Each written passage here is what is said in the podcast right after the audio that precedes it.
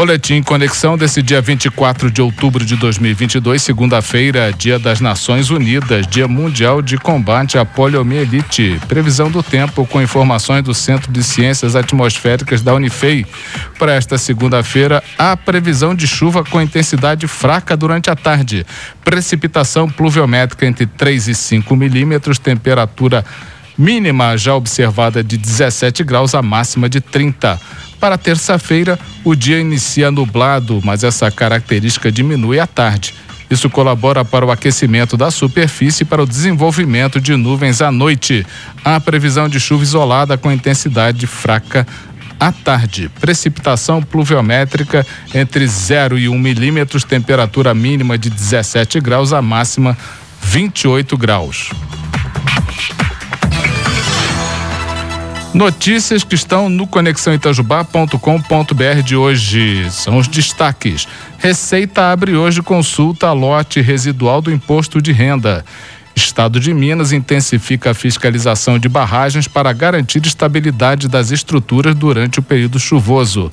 Inscrições para o primeiro Festival de Música Maestro Marco Antônio Coutinho vão até o dia 14 de novembro. Câmara Municipal, em parceria com a Associação Comercial, Industrial e Empresarial de Itajubá, realizará evento em prol das campanhas Outubro Rosa e Novembro Azul. Cadastro único. Prazo para atualização dos dados vai até o dia 11 de novembro. Essas notícias estão no conexãoitajubá.com.br. É o site do nosso programa. Vamos ao painel de empregos com a relação de vagas do iCine atualizada hoje, dia 24. Anota aí.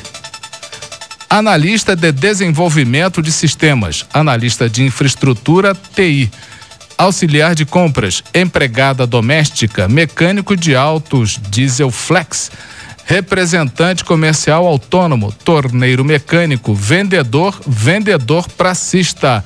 Mais informações 359 98608245, repetindo 359 98608245. O Aicine Itajubá fica na Avenida Professor Ivan dos Santos Pereira, 47, no bairro São Vicente. Essa relação de vagas está no site da prefeitura e no link painel de empregos no conexãoitajubá.com.br. E no link painel de empregos também estão as oportunidades de emprego do Itajubá Hardtech. São várias vagas disponíveis para desenvolvedor Java pleno, para desenvolvedor de eh, Sol Place Intermediação, que está oferecendo vaga. A Hum, deixa eu ver aqui. A Gavex também está com vagas disponíveis.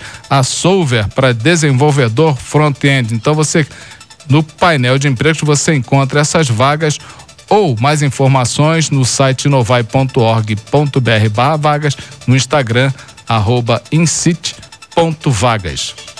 Boa sorte.